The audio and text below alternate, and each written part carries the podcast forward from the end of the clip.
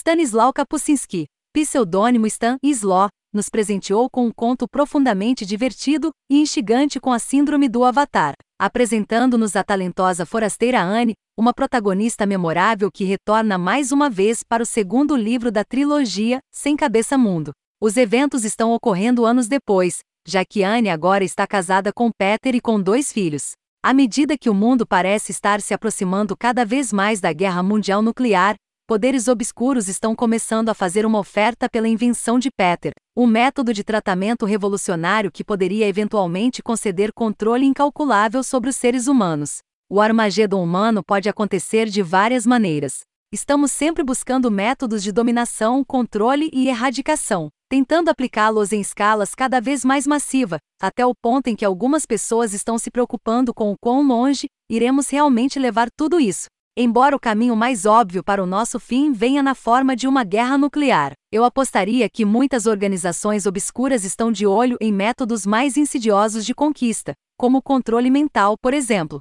Seria uma pena viver em um mundo onde ambas as eventualidades se transformam em possibilidades reais. Mas esse é exatamente o tipo de situação que Anne e Peter se encontram em Mundo Sem Cabeça, o incidente do Vaticano por Stanislau Kapusinski, pseudônimo Stan. Este é o segundo livro da trilogia Avatar, e se você não leu o livro anterior, A Síndrome do Avatar, eu recomendo que você dê uma olhada. No entanto, se por qualquer motivo você estiver mais interessado em começar com o segundo livro, ficará feliz em saber que ler o primeiro não é de forma alguma necessário para entender os eventos que acontecem neste.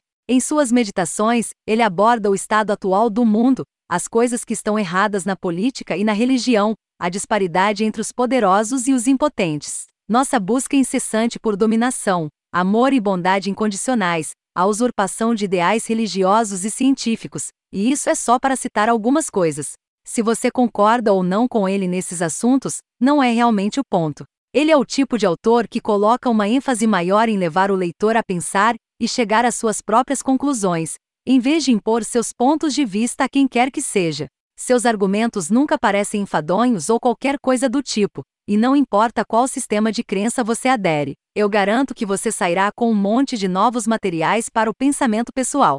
Com tudo dito e feito, Eadlis Wold de Stan e Slaw é definitivamente o tipo de sequência que qualquer romance mataria para ter. Ele se baseia perfeitamente nas coisas que aprendemos no livro anterior, desenvolve perfeitamente personagens antigos e novos, traz uma história única, mais rápida e mais divertida do que antes, e mais uma vez está repleta de meditações pessoais que deixarão uma marca em você.